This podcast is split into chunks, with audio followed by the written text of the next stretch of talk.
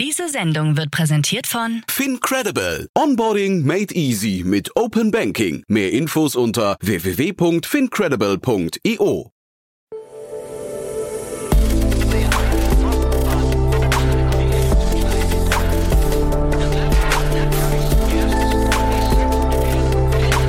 Startup Insider Daily. Investments und Exits.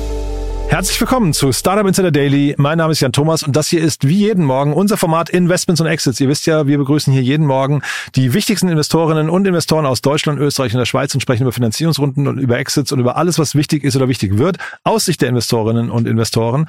Und jetzt habe ich fälschlicherweise gerade gesagt, wie jeden Morgen, denn normalerweise kommen wir ja eine Stunde früher, aber heute kommen wir erst um 8 Uhr. Und das ist nicht, weil wir verschlafen haben, sondern es ist, weil heute Philipp Werner zu Gast ist von Project A Ventures und er hat ein Thema mitgebracht, was eine Sperrfrist hatte, eben bis 8 Uhr. Und deswegen, falls ihr jetzt um 8 Uhr zuhört, falls ihr jetzt gerade diesen Podcast hört, dann ist die Nachricht quasi so druckfrisch und so brandheiß, wie ihr sie wahrscheinlich an keiner anderen Stelle des Internets irgendwie vorfinden werdet. Philipp hat insgesamt zwei Themen mitgebracht. Das zweite Thema ist auch wirklich richtig cool, aber bevor ich jetzt zu viel verrate, hier, wie gesagt, die brandheißen News von und mit Philipp Werner von Project A Ventures. Werbung. Sei dabei beim HTGF Family Day am 11. und 12. Juni in der Station Berlin. Für zwei Tage voller Inspiration und Business. Tauche ein in ein einzigartiges Netzwerkerlebnis mit bis zu 1500 Teilnehmenden. Erkunde das innovative Seed- und Later-Stage-Portfolio des Hightech Gründerfonds. Lass dich vom vielseitigen Programm inspirieren und knüpfe wertvolle Kontakte. Sichere dir jetzt dein Ticket. Mehr Informationen findest du unter www.family-day-htgf www.startup.de. Startup Insider Daily. Investments und Exits. Cool, ja, ich freue mich. Philipp Werner ist wieder hier von Project A. Hi Philipp. Moin Jan. Heute mal wieder nicht auf der großen Bühne. Ne? Wir hatten ja wirklich einen tollen, tollen äh, Tag bei euch auf der Project A Knowledge Conference, aber du hast super Themen mitgebracht. Ich würde sagen, bevor wir, bevor wir einsteigen in die Themen, ein paar Sätze zu euch, ne? Ja, wie immer gerne. Ähm, also ich bin von Project A, wir sind ähm, Early Stage VC mit Offices in Berlin und London, machen das seit mittlerweile zwölf Jahren, fast 13, äh, investieren jetzt aus der vierten Fondsgeneration schon, das sind ungefähr 300 Millionen Euro und typischerweise in Pre-Seed, Seed und Series A. Und wir sind Generalisten, das heißt, schauen uns gerne Themen in der Breite und Tiefe an, haben aber natürlich verschiedene Deep Dives. Bei mir liegen alles, was so Supply Chain und Logistik angeht, viel Construction, viel Energy. Aber meine Kollegen und Kolleginnen machen eben auch die anderen typischen Themen, die VCs sich so anschauen, von Fintech bis Climate Tech und äh, Data Infrastructure, Cyber Security etc. Mhm. Und was ähm, besonders bei uns ist, ist, dass wir eben ein recht großes operatives Team noch zusätzlich haben. Es sind 120 Leute mittlerweile, Fulltime Operator bei uns angestellt, die ähm, exklusiv mit dem Portfolio arbeiten. Das heißt, als Gründer hat man so eine verlängerte Werkbank von Juniors bis C-Level, ähm, auf die man zurückgreifen kann was sehr intensiv genutzt wird von den Portfoliounternehmen, aber natürlich äh, komplett optional ist. Wenn jetzt so ein Startup bei euch reinkommt und sich Pivot nennt, was sagt man dann? Sagt man dann, komm wieder, wenn der Pivot durch ist? Oder äh, weil ich, ich finde den Namen ganz cool, muss ich sagen. Genau, also die Company, die ich mitgebracht habe, eine von den zwei ist Pivot. Das ist eine Company aus Paris, Enterprise SaaS für Spend Management oder genauer mit einem Fokus auf Procurement und die heißt eben Pivot. Also ich finde, Pivot heißt ja in der VC-Welt im Grunde, wenn man das Thema wechselt ähm, und irgendwie erkennt, dass man vielleicht kein Product Market Fit hat. Das ist jetzt hier ein, lustiger Augenzwink, aber ich glaube, die, äh, es sieht ganz danach aus, als wären die auf einem guten Weg, um Product Market Fit unter Beweis zu stellen. Ja, Procure to Pay äh, nennen sie sich. Das habe ich nicht ganz verstanden. Kannst du vielleicht nochmal versuchen einzuordnen, aber äh, die Rundengröße zeigt dir erstmal, du sagst gerade auf einem guten Weg, ähm, klingt super spannend und spannende Investoren dabei. Müssen wir gleich nochmal im Detail durchgehen. Äh, aber vielleicht magst du mal kurz durchführen, was sie genau machen, oder? Ja, gerne. Also Procure to Pay ist ein Prozessschritt im, im Procurement und äh, typischerweise ganz am Anfang. Also im Grunde die Requisition oder äh, ich glaube Bedarfsanforderungen würde man auf Deutsch wahrscheinlich sagen. Ähm, also das Ausfüllen der Purchase Order. Das heißt, irgendjemand in einem Unternehmen hat einen Request und will irgendwas anschaffen.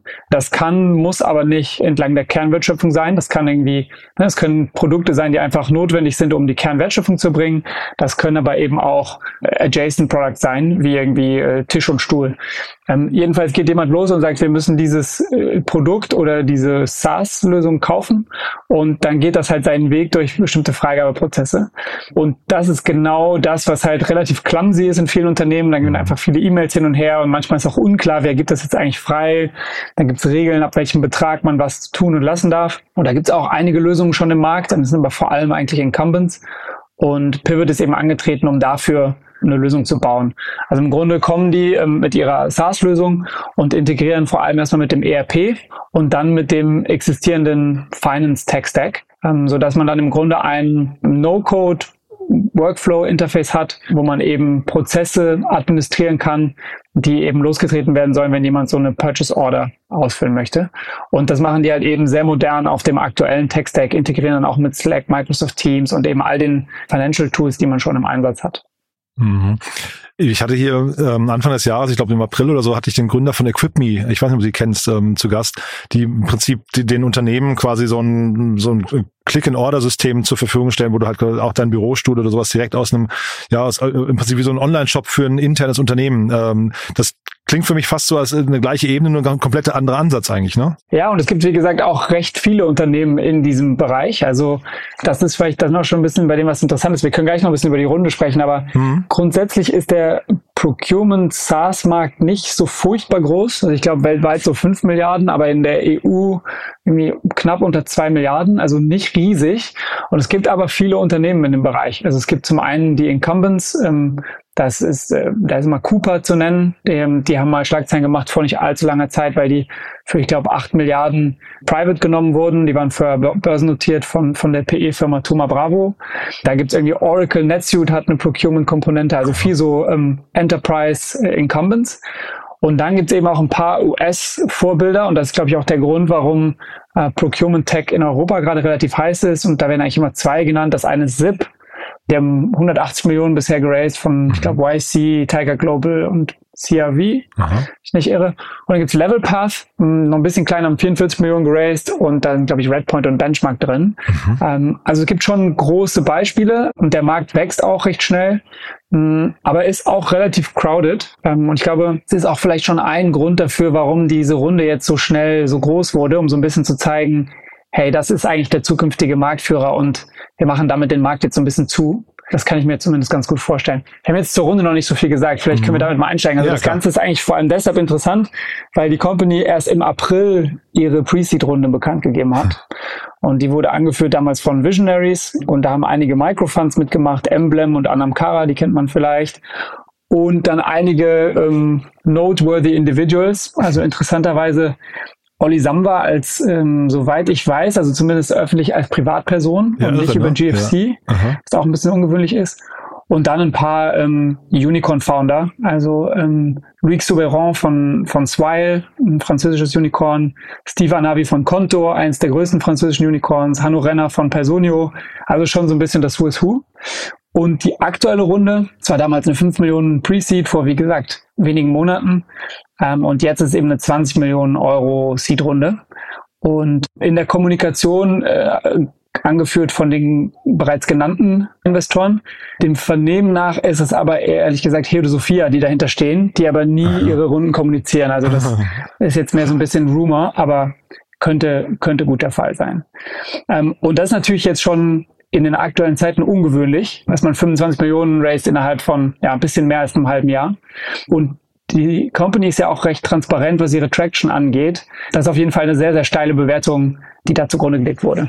Aber in der Seed-Runde, das habe ich, äh, glaube ich, lang nicht gesehen, dass eine Runde in der Seed-Runde so groß ist, oder? Genau, und ich glaube, der, das kann man recht schnell beantworten. Warum? Also einerseits ist der Space so ein bisschen heiß gerade, wie schon, mhm. schon angerissen.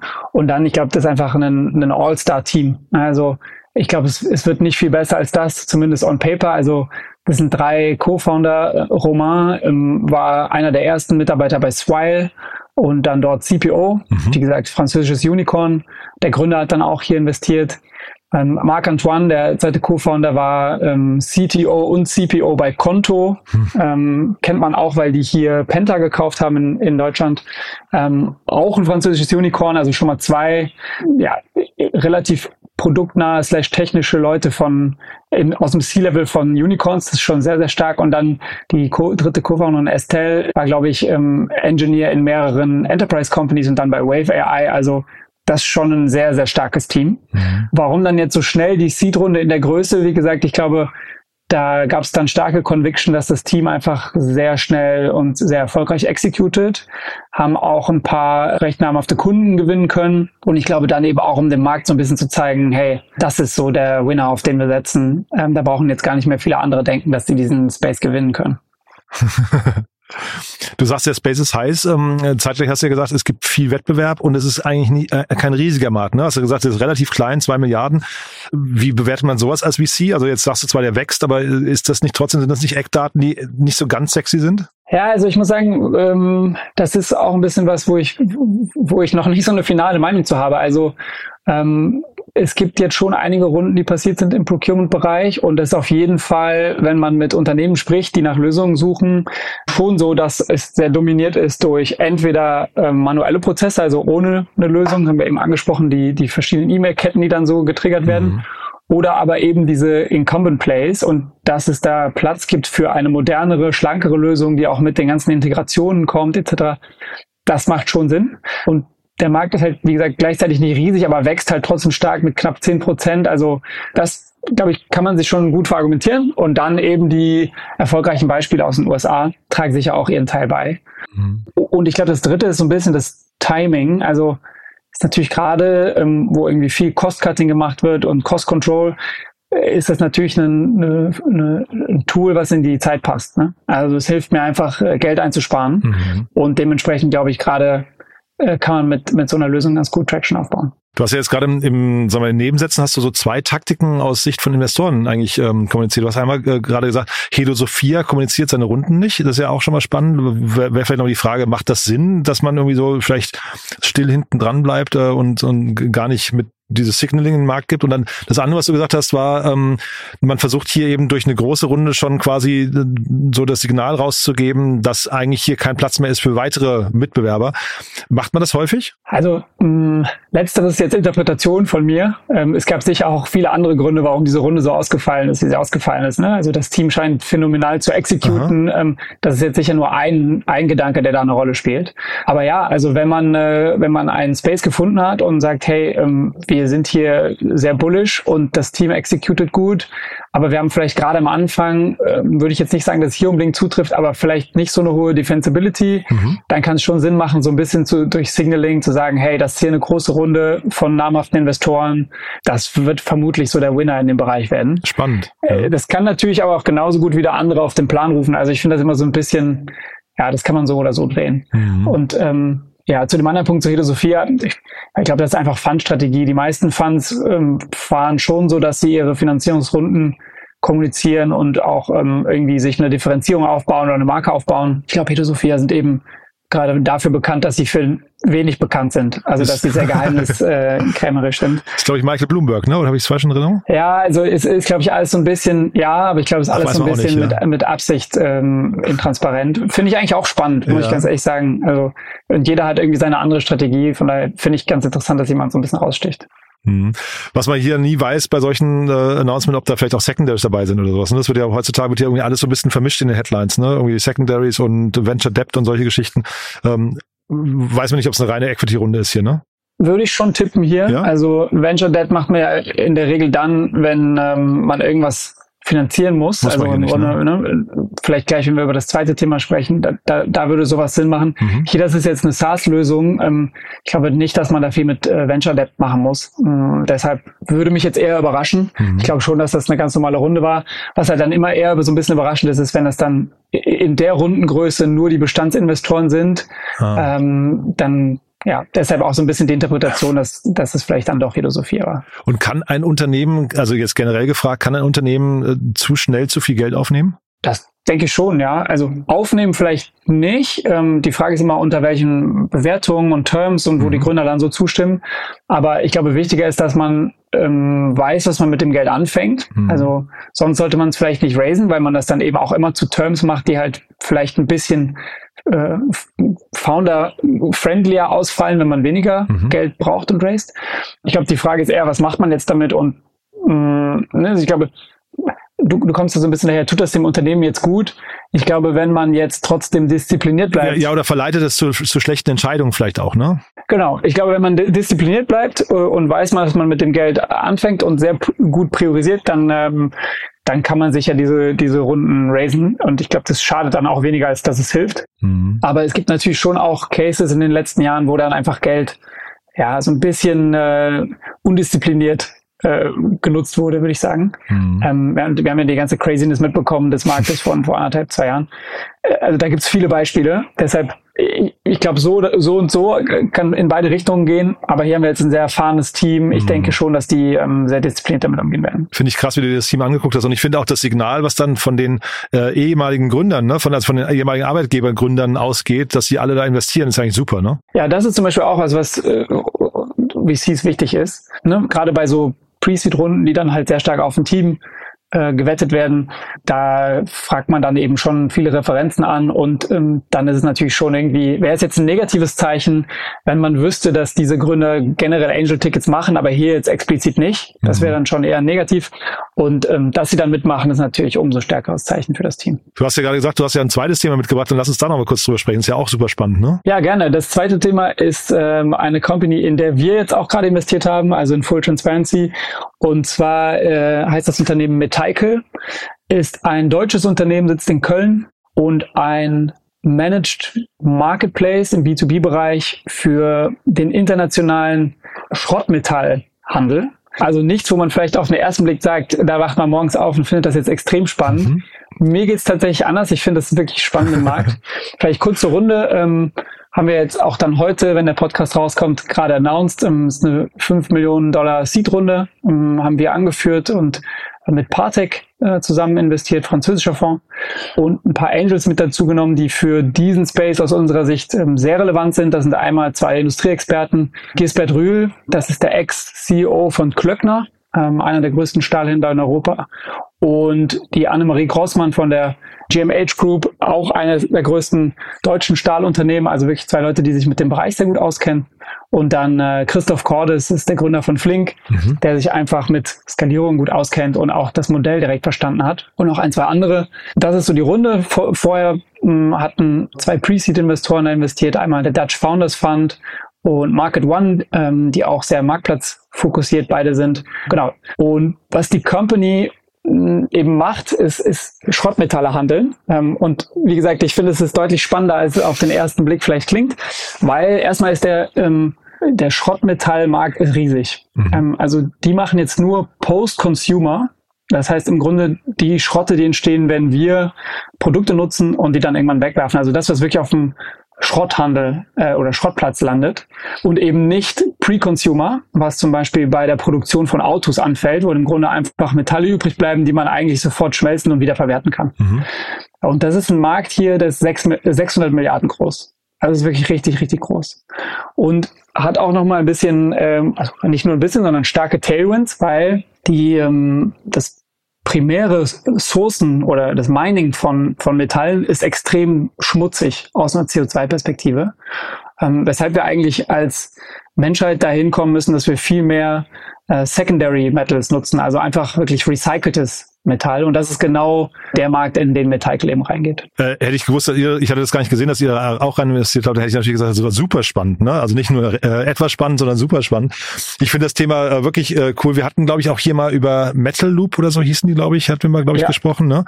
Ähm, und ich hatte mal irgendwann vor äh, langer Zeit mit dem mit dem Gründer von Schrott24, glaube ich, war ein Podcast gehört. Den fand ich auch irgendwie äh, abgefahren. Also äh, da, da hat man immer so diese Euphorie gemerkt zu dem Thema. Ich glaube, man muss es halt mögen. Ne? Genau, also es ist sogar die gleiche Company. Also Schrott24 hat ja gerebrandet zu Metaloop. Ach so, das, und, ach, das ist der Vorgänger ähm, sogar. Okay. Ja. Genau. Und und die machen eben, die sind anders in dem Sinne, dass die halt Pre-Consumer machen. Also mhm. die sourcen einfach anders, nicht von äh, nicht von Schrotthändlern und von Recyclern, sondern eben vor allem von Unternehmen, wo, wo das äh, als Beiprodukt anfällt. Ähm, das ist nochmal ein, äh, auch ein sehr, sehr großer Markt, aber mhm. nochmal eine Unterscheidung, die wichtig äh, zu treffen ist. Und der, äh, der positive Impact, was CO2 angeht, ist natürlich bei den Post-Consumer deutlich höher, weil da fallen im Grunde Schrotte an, die halt unsortiert sind. Ne? Man muss also mhm. erstmal rausfinden, was, was ist das jetzt eigentlich hier für ein Material und wie ist die Qualität einzuschätzen, was sehr schwierig ist. Und deshalb gibt es auch viel Intransparenz in dem Markt. Und dann wird das Zeug halt häufig overseas verschifft, also Meteikel ähm, sourced im Wesentlichen in Europa und auch in Nordamerika und verkauft dann viel nach Asien, weil da die großen Schmelzer sitzen. Und das natürlich, kannst du dir vorstellen, wenn du hier einen, einen Schrotthändler oder Recycler mittlerer Größe bist, nicht ganz einfach, die passenden Abnehmer in Asien überhaupt zu finden. Das geht mhm. viel durch Mittelsmänner etc. Ähm, das heißt, intransparent, wenig Trust ist auch eine, eine Branche, wo viel ja, viel ja, shady Sachen auch passieren können. Das heißt, wenn man da reingeht und sagt, wir machen einen Marktplatz mit dem Fokus auf Transparenz und leichte Prozesse, du verkaufst einfach an uns und wir ähm, sind dann dafür verantwortlich, das in Asien an den entsprechenden Abnehmer weiter zu verkaufen, kommt sehr gut an den Markt. Und wir hatten ja vorhin von Signalings durch äh, Business Angels gesprochen. Wenn jetzt hier so ein Gisbert Rühl oder Annemarie Grossmann äh, investieren oder andersrum vielleicht gesagt hätten, sie investieren nicht, ist das dann für euch auch ein Alarmsignal? Ja, also äh, das Alarmsignal wäre dann schon eher in der Due Diligence. Ne? Wir, wir sprechen dann mit, mit solchen Leuten, um eben rauszufinden, macht das Sinn, was sich uns da erstmal konzeptionell erschließt und mhm. was auch den Zahlen nach sehr gut aussieht. Wenn die uns jetzt in der Due Diligence sagen würden, dass aus bestimmten Gründen glauben sie da nicht ran, dann wäre das natürlich ein, ein Signal für uns. Mhm. Das finden wir aber dann raus, bevor wir investieren wollen. Und jetzt im Gegenteil ist natürlich ein super Signal, dass explizit die beiden gesagt haben, hey, das macht total Sinn, wir glauben daran, wir machen dabei mit. Hm. Nee, kann ich total nachvollziehen, ja. Und das heißt, wenn ihr so intern träumt, wie groß wird sowas mal? Ich, äh, mir fehlt völlig das Verständnis. Ja, also grundsätzlich kannst du davon ausgehen, wenn, wenn Fonds unserer Größe ein Investment machen, mhm. dann müssen wir eigentlich schon die Fantasie haben, dass das mindestens mal eine Billion-Dollar-Company werden kann. Wow. Ja, das ist halt dann häufig nicht der Fall. Das liegt dann aber äh, typischerweise eher daran, dass der Weg dorthin sehr schwierig ist und nicht, dass das Potenzial nicht grundsätzlich vorhanden ist. Mhm. Und hier jetzt im Spezifischen bei Metalke, ähm, wir können auch gleich noch ein, zwei Worte zu den Gründern sagen, mhm. hat uns einfach die Traction, die die über die letzten Monate gezeigt haben, wirklich extrem überzeugt, ähm, auch komparativ zu anderen ähm, Managed Marketplaces für Commodities, die wir kennen. Von daher ähm, kann man hier schon sehr stark dran glauben, dass das funktionieren kann. Und wahrscheinlich muss es aber als Marktplatzmodell funktionieren. Ne? Also das, das wäre jetzt nicht so An- und Verkauf. Ähm, dazu ist das einfach alles viel zu sperrig. Ne? Ja, also am Ende ist das ja An- und, An und Verkauf. Ich glaube, wo, wo das Team hier ganz klar hin will, ist eben von einer reinen Brokerage, dass man mhm. eben die Produkte von hier nach, nach Asien brokert oder andere Korridore auch, ähm, hin zu einem, einem datengetriebenen Modell. Ne? Ja. Dass man einen Weg findet, ähm, die Qualität dieser verschiedenen Metalle, die da gehandelt werden, erstmal ein, einschätzen zu können. Und da muss man wahrscheinlich mit Hardware-Anbietern partnern mhm. ähm, und dann diese Daten auswerten und dann eben äh, entsprechend auf der, äh, auf der Buying-Side eben auch so viele Partner hat, dass man genau weiß, wer ähm, ist wie zuverlässig, wer sucht eigentlich was, wer ist bereit, ja. welchen Preis zu zahlen, dass man wirklich so ein Market Maker wird, mehr als nur ein, ein, ein, ein reiner Broker. Mhm. Das ist schon das Modell. Aber äh, am Ende ist es so, die Jungs hier nehmen dir als Verkäufer die ganze Komplexität ab. Ne? Also du verkaufst an die, die kümmern sich um die komplette Logistik hin zum, hin zum Käufer etc. Ähm, also das ist schon Full Service, ist aber auch das Modell, was sich mittlerweile durchsetzt bei B2B Marketplaces. Ach, spannend. Na gut, es gibt ja auch Leute, die sagen, je komplexer das Modell und je, je sperriger und so weiter, desto sagen wir, defense, more defensible ist es, ne? also äh, verteidigbar ist es. Äh, kann man ja auch so drauf gucken. Ich finde das nur, ich hatte neulich mit Otto Birnbaum über, ich glaube, wie, wie hieß das Unternehmen, ähm, Upway äh, aus, ja. ähm, äh, aus Frankreich auch gesprochen, ne? und also Marktplatz für überholte E-Bikes. Und da haben wir auch drüber gesprochen, wenn das skaliert, brauchst du halt Riesenlager, ne? Und solche Geschichten. Also das ist halt irgendwie, ich hätte so Respekt vor der Größe, die da auf einen wartet. Ja, wobei das ein anderes Modell ist, ne? weil Upway macht ja die Reparaturen etc. selbst. Genau. Ähm, hier ist ja im Grunde ähm, ein Merchant of Record Thema, ne? Das heißt, du, okay. du ähm, bevor du dann wirklich was kaufst, findest du natürlich hintenrum erstmal den, den Käufer Mhm. Äh, und sobald du mit dem Käufer einen Deal hast, machst du dann einen Deal mit dem Verkäufer. Das also heißt, das läuft durch dich durch, aber du gehst, ja. du hast kein physisches Zwischenlager, du hast auch wenig Risiko. Und ich glaube, die Komplexität, die man sich so vorstellt in Logistik, die ist nicht so wirklich gegeben. Also die Logistik für sowas ist eigentlich Commodity. Das ist im ja. Wesentlichen Sea Freight und äh, die ist auch preislich, äh, fällt die nicht ins Gewicht bei den äh, Basket Sizes, die wir hier, ähm, die wir hier traden. Ist das weit weg von einem Schüttflix-Modell? Versuche mir gerade so vorzustellen, weil die, die fassen ja. Im grundsätzlich vom Modell her nicht. Ich weiß nee, jetzt ne? nicht genau, wo Schüttflix äh, sourced und wo ihre Kunden sitzen. Ich könnte mir vorstellen, dass es bei denen deutlich mehr Europa fokussiert ist ähm, und eben nicht so sehr diesen Cross-Border slash Cross-Continent ja, ja, genau, genau. Komplexität mit drin hat. Aber mhm. grundsätzlich ja. Ja, super spannend.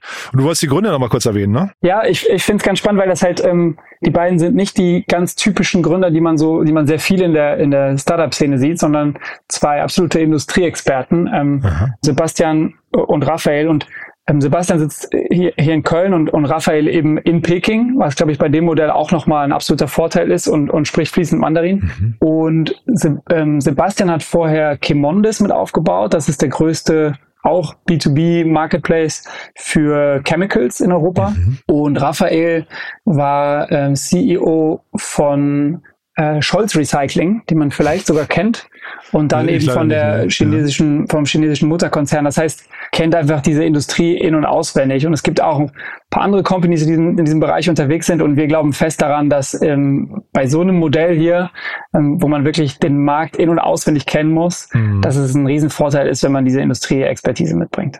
Ja, das sagt man ja immer, ne, diese unfairen Insights, die dann Gründer hat ähm, gegenüber anderen. Allein das ist ja schon, wahrscheinlich schon Verteidigbarkeit, ne? Genau, und zumindest erstmal auf den, in den ersten Monaten, Jahren hilft dir das natürlich auf beiden Seiten, äh, Käufer und Verkäufer anzusprechen, von denen du schon weißt, dass die einen bestimmten Ruf haben oder äh, dass die besonders äh, zuverlässig sind.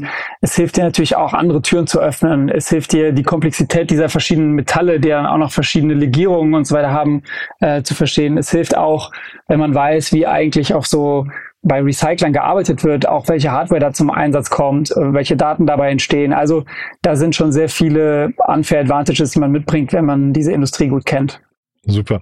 Also tolle Themen, Philipp. Und dann vielleicht nehmen wir das nochmal äh, mit Heiko hier als Brücke nochmal zu euch. Äh, wer darf sich melden bei dir? Ja, grundsätzlich immer alle, die äh, was bauen.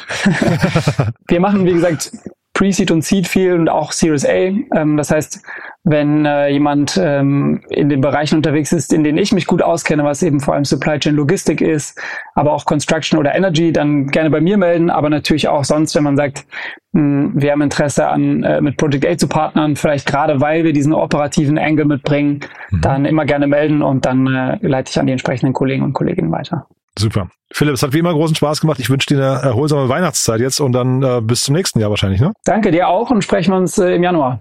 Cool. Komm gut rüber, ne? Bis dann. Ciao. Ciao, ciao. Startup Insider Daily, Investments und Exits. Der tägliche Dialog mit Experten aus der VC-Szene. Ja, das war Philipp Werner von Project A und das war echt ein richtig cooles Gespräch und vor allem tolles Timing. Ne? Philipp hat, äh, glaube ich, alle Hebel in Bewegung gesetzt, dass wir jetzt hier eben über dieses Thema sprechen durften. Dementsprechend natürlich an euch die Bitte ähm, um Verständnis, dass wir diese Folge heute etwas später ausgestrahlt haben, aber ich glaube, es war die Sache wert. Deswegen kamen wir jetzt in den Genuss, maximal aktuell über ein Thema sprechen zu können. Ein super spannendes Thema, finde ich. Ich fand beide Themen super spannend, finde es auch äh, hochinteressant, dass Oliver Samba wieder persönlich investiert. Habe ich seit langem nicht gesehen. Äh, deswegen ist auch Pivot ein Unternehmen, das wir im Blick behalten. Aber wir werden natürlich auch schauen, ob wir mit Heikel hier in den Podcast bekommen. Äh, euch wie immer vielen Dank fürs Zuhören und ja, wenn es euch gefallen hat, natürlich gerne weiterempfehlen an Menschen, die hier mal reinhören sollten. Dafür wie immer vielen Dank, also für beides, fürs Zuhören und fürs Weiterempfehlen. Und ansonsten euch einen tollen Tag und vielleicht bis nachher oder ansonsten bis morgen. Ciao, ciao.